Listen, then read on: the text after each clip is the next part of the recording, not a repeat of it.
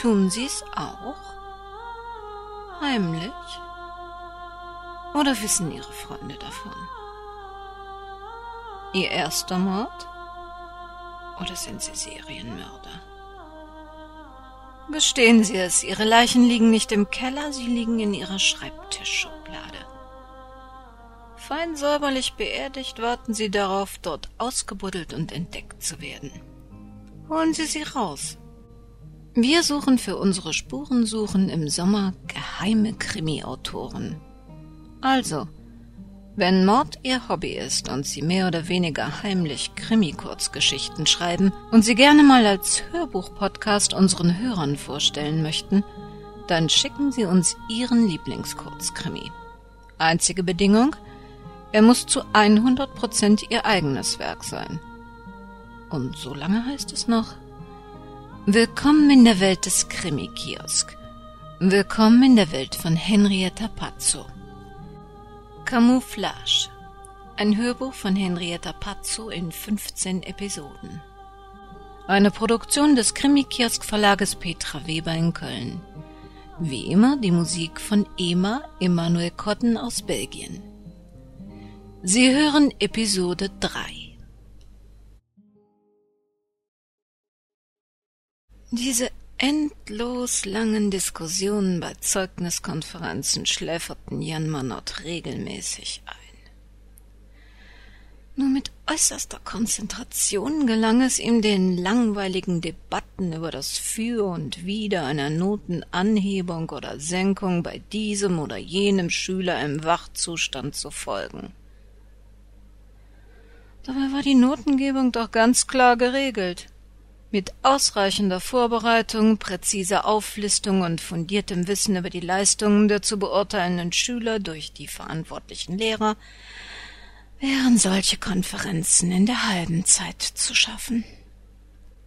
Aber seine Kollegen liebten diese langen Erzählexkurse und nutzten jede sich bietende Chance, um weitschweifige, sich immer wiederholende Allgemeinplätze zu erörtern – eines hatte Jan mit seinen Schülern gemeinsam. Die meisten Lehrer konnte er nicht ausstehen. Häufig lebten sie in einer pseudo-intellektuellen Welt, die von den echten Bedürfnissen junger Menschen im 21. Jahrhundert nicht das geringste ahnte. Nicht selten versuchten sie diesen Mangel an Einfühlungsvermögen mit jugendlichem Sprachjargon zu vertuschen, der zu Recht von den Schülern als Anbiederungsversuch doppelt verachtet wurde. Hier und da fand sich ein Kollege, mit dem man mal ein Bier trinken konnte. Manchmal kam sogar ein richtiges Gespräch zustande. Aber nur wenige Lehrer interessierten Jan wirklich. Alex Chaya gehörte zu jenen, für die Jan ein Gefühl der Freundschaft empfand. Mitunter aber auch so etwas wie Mitleid.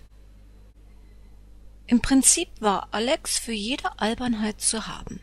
Er trank gerne mal ein Bier mehr, als die Etikette es erlaubte, schmetterte Beatles-Songs mit der Inbrunst eines Teenagers und hämmerte zu vorgerückter Stunde den fetzigsten Jazz in die Tasten seines kostbaren Steinway-Flügels. Ohne Jutta wäre Alex wahrscheinlich ein echt prima Kerl gewesen. Aber Alex und Jutta bildeten seit fast zwanzig Jahren zusammen ein ziemlich langweiliges, multikulturell engagiertes Ehepaar, das als angesehene Mitglieder der hiesigen Kirchengemeinde mit jährlichem Einsatz als Josef und Maria im Ensemble des weihnachtlichen Krippenspiels kaum noch Zeit für sich selbst fand. Für Jutta war Alex ein Grieg interpretierender Kulturkenner, erfüllt von intellektuell philosophischen Ambitionen und einem vagen Hang ins Künstlerische.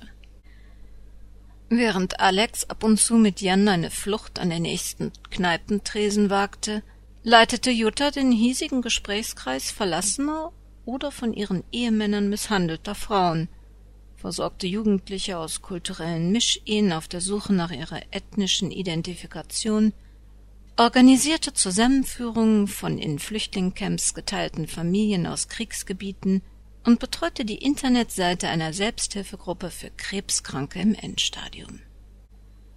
An den wenigen verbleibenden Wochenenden arbeitete sie ehrenamtlich in einem neu erbauten Sterbehospiz oder kämpfte auf Demonstrationen für den Tierschutz. Und als ob das alles nicht schon zu viel des Guten gewesen wäre, im Hause von Alex und Jutta gaben sich seit Jahren Asylanten, politische Flüchtlinge und Heimatlose jeder Sprache und Hautfarbe die Klinke in die Hand. Fremde Gesichter und Stimmen wirbelten wie ein bunter Schneesturm durch ihr Privatleben und brauchten Juttas Aufmerksamkeit und Alex Geld mit höflicher Freundlichkeit auf. Manchmal an grau in grauen Tagen beneidete Alex sogar die heimatlosen Unbekannten in seinem Haus, die es wieder verlassen durften, wann sie wollten. Er musste bleiben. Verzehrt von seiner Sehnsucht nach Beachtung, aufgewühlt in heimlichen Träumen von Freiheit. Für etwas wie Liebe oder Zärtlichkeit blieben Jutta und Alex weder Zeit noch Gelegenheit.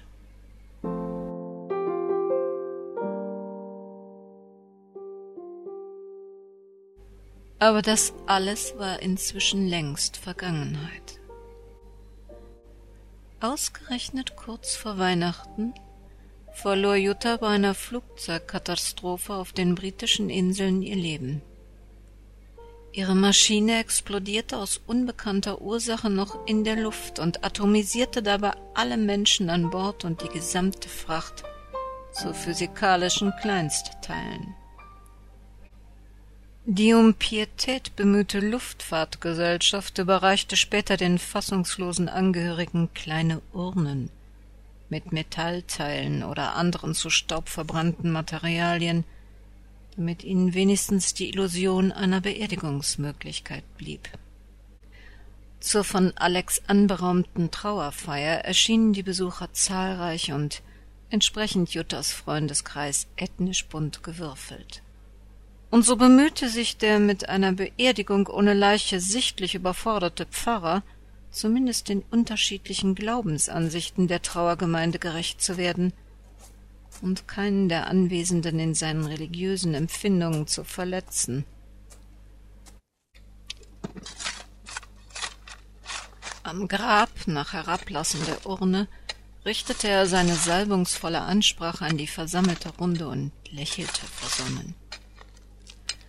Ein Gesichtsausdruck, den Jan von Vertretern verschiedener Religionen in etlichen Varianten kannte und verachtete. Der Tod verpflichtet zur Vergebung. Er ist die letzte Möglichkeit zu verzeihen. Leicht gesagt von einem, der nicht mit Jutta leben musste.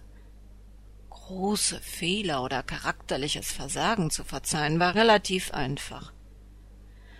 Aber wie verzeiht man das tägliche kleine Unglück, die jahrelang erduldete Einsamkeit? Im Laufe der Zeit hatte Alex sein häusliches Leben und seinen gelben Bademantel mit mehr Menschen geteilt, als er sich erinnern konnte. Und beides war dabei schäbig, abgenutzt und fad zurückgeblieben. Nein, das konnte er Jutta wohl kaum verzeihen. Ein Blick in die Gesichter seiner Kollegen holte Jan aus seinen Überlegungen in die Gegenwart zurück. Das Gerede über Noten und Schüler würde noch mindestens zwei Stunden so weitergehen. Vielleicht ergab sich im Anschluss die Gelegenheit, mit Alex ein paar Worte zu wechseln. Wer weiß, wie es ihm jetzt ging. Immerhin konnte man fast zwanzig Jahre mit einem Lebenspartner nicht vollends ungeschehen machen. Etwas musste die beiden einmal verbunden haben. Vielleicht war es sogar Liebe. Der Tag war im Eimer. Egal wie man es drehte, Barbara würde kaum noch zum Arbeiten kommen. Im Büro funktionierte inzwischen wieder das Telefon, aber der Zugang zu Akten, Kopierer oder Fax blieb unmöglich. Zu Hause konnte Barbara auch nicht ungestört arbeiten. Jans Freund Hartmut, der die Wohnung unter ihnen bewohnte, war beruflich versetzt worden, und seit zwei Tagen polterten Handwerker und Möbelpacker durchs Treppenhaus, um seine Habseligkeiten ins Süddeutsche zu verfrachten. Außerdem sorgte sie sich um Bruno und seinen unvorsichtig aufgelesenen Gast. Einen fremden, blutverschmierten Mann mitten in frostkalter Nacht in seiner Garage vorzufinden, war nicht gerade ein geglückter Beginn für eine Bekanntschaft. Leider kamen Barbara in Stresssituationen immer wieder verlockende, kalorienreiche Nahrungsmittel in den Sinn, die ihr ein kurzfristiges Glück vorgaukelten. Der Gedanke an eine zuckerklebrige Rosinenschnecke oder ein knuspriges Marzipanhörnchen erhellte ihre Stimmung. Als erstes musste sie sich eine Zeitung besorgen, um herauszufinden, was es mit dem gesuchten Muttermörder auf sich hatte. Und wo sie gerade dabei war, konnte ein Besuch in der Bäckerei zeitsparend eingebaut werden. Ein Blick in den völlig überfüllten Verkaufsraum der kleinen Eckbäckerei verhieß allerdings keine schnelle Erledigung. Trotz des Ansturms bediente nur eine Verkäuferin. Die große, rothaarige Bedienung mit einem auffälligen Piercing in der Nase sah sich auch keineswegs genötigt, ihre wartende Kundschaft besonders zügig abzufertigen. Und während Barbara noch darüber nachdachte, ob sie eine Bäckereiverkäuferin mit sichtbaren Piercings einstellen würde, oder was sie täte, wenn Frau Klammer nach ihrem Urlaub einen großen goldenen Ring durch die Nase tragen würde, wurde ihre Aufmerksamkeit auf das Gespräch der Rothaarigen mit einer ihrer Kundinnen gezogen. Im Ernst, ich habe die alte Frau Krüger sehr gut gekannt. Ich kann es noch gar nicht glauben. Sie war eine reizende alte Dame. Ungelogen, sie kam jeden Vormittag, um für ihren Jungen zwei Berliner zu kaufen. Nur rote Füllungen. Unser Michael mag nur die roten, hat sie immer gesagt. Im Hintergrund teilte eine elektrische Schneidemaschine lautstark ein zweites großgewachsenes Bauernbrot.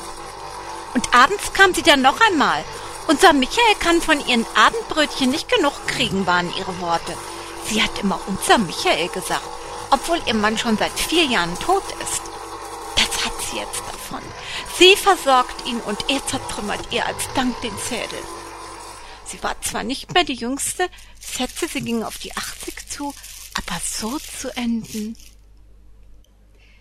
ist ihr bestimmt alles nicht mehr so leicht gefallen.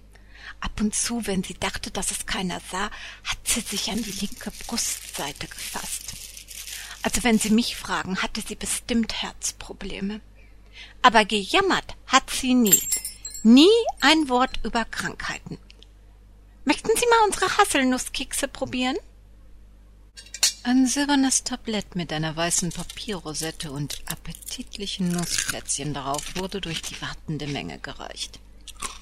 Die Anwesenden griffen beherzt zu, gierig noch mehr Details über das Mordopfer zu erfahren.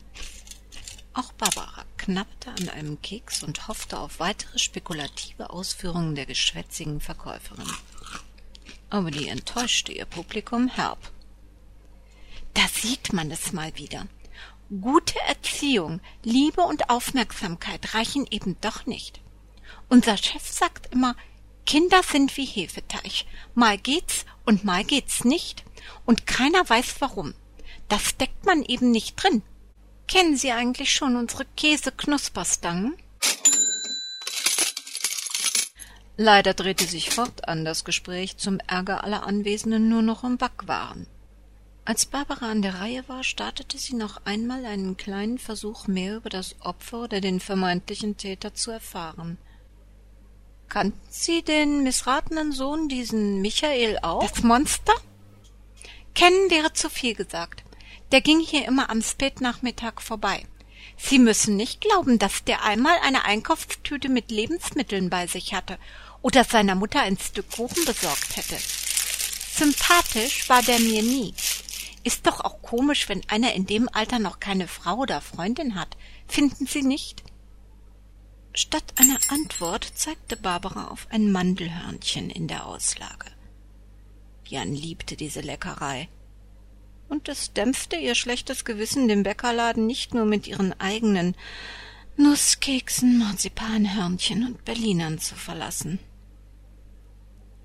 Ein Mann erschlägt seine Mutter die ihn angeblich fürsorglich liebt. Hm, wo sollte denn da ein Motiv sein? Aus eigener Erfahrung wusste Barbara, dass Mutterliebe kaum von Außenstehenden richtig oder objektiv beurteilt werden konnte. Trotzdem, Tod durch Erschlagen war eine blutige Angelegenheit, ein grausamer, gewaltvoller Akt. Barbara erinnerte sich an Polizeifotos aus ihrer Studienzeit. Dazu brauchte man viel Energie, ein echtes Motiv oder ein hasserfülltes Herz. Sollte Bruno tatsächlich einem brutalen Totschläger Unterschlupf gewähren, müsste sie ihr Schweigeversprechen unbedingt überdenken. Ein Blick in die Tageszeitung untermauerte Barbaras Entschluss, Bruno eindringlich zu bitten, seinen Findling zur Polizei zu bringen. Wenn der Zeitungsjournalist die Wahrheit schrieb, hatte der Täter die alte Dame kaltblütig von hinten mit einem metallenen Fleischwolf erschlagen. Mit mehreren sinnlosen Schlägen zertrümmerte er ihren Kopf und ließ sie dann verblutend allein in der Wohnung zurück. Nachbarn riefen die Polizei, weil sie Blutspuren im Treppenhaus entdeckt hatten. Den Beamten bot sich der Anblick eines Schlachtfeldes beim Betreten der Wohnung. Vom Täter keine Spur. Kein Wunder, der saß zu dieser Zeit vermutlich schon in Brunos Garage. Barbara lief es eiskalt den Rücken herunter. Armer Bruno. Wie sollte sie ihm bloß klar machen, wie gefährlich sein Versteckspiel mit der Polizei werden konnte? Sie wünschte, sie hätte ihm nicht so leichtsinnig versprochen zu schweigen. Es drängte sie, mit Jan darüber zu reden. Aber auch ohne ihr blödes Versprechen war das vielleicht keine gute Idee. Jan verschloss sich in den letzten Wochen vor ihr.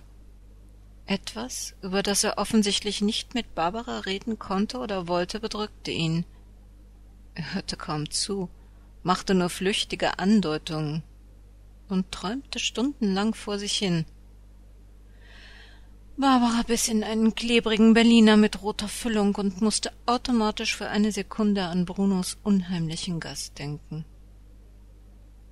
Aber was war mit Jan? Gab es in ihrer Ehe dunkle Schatten am Horizont? Entwickelte sich plötzlich nach all den Jahren glücklicher Zweisamkeit Ehefrust oder Ehemüdigkeit in ihrem Zusammensein? Ihr selbst war nichts aufgefallen, aber sagt man nicht, die Ehefrauen erfahren es als letzte? Eheprobleme, kein ruhiger Platz zum Nachdenken oder Arbeiten, dazu ein Mörder auf der Flucht in Brunos Küche und niemand, mit dem sie darüber reden durfte. Konnte ein Tag noch Schlimmeres bringen? Sie hörten Episode 3 des Kriminalromans Camouflage von Henrietta Pazzo. Eine Produktion des Krimikiosk Verlages Petra Weber in Köln. Sprecherin Petra Weber. Mehr über die Musik des Künstlers EMA, Emanuel Kotten, erfahren Sie auf unserer Webseite unter www.krimikiosk.de. Dort können Sie auch in den Kriminalromanen, die bisher als E-Book oder Taschenbuch von Henrietta Pazzo erschienen sind, ein bisschen herumstöbern, sich in unser Benachrichtigungsformular eintragen, bisher erschienene Sendungen unserer Spurensuche herunterladen oder unser 1-Euro-Komplize werden. Aber was immer Sie auch tun, passen Sie gut auf sich auf, denn das Leben kann erschreckend kurz sein.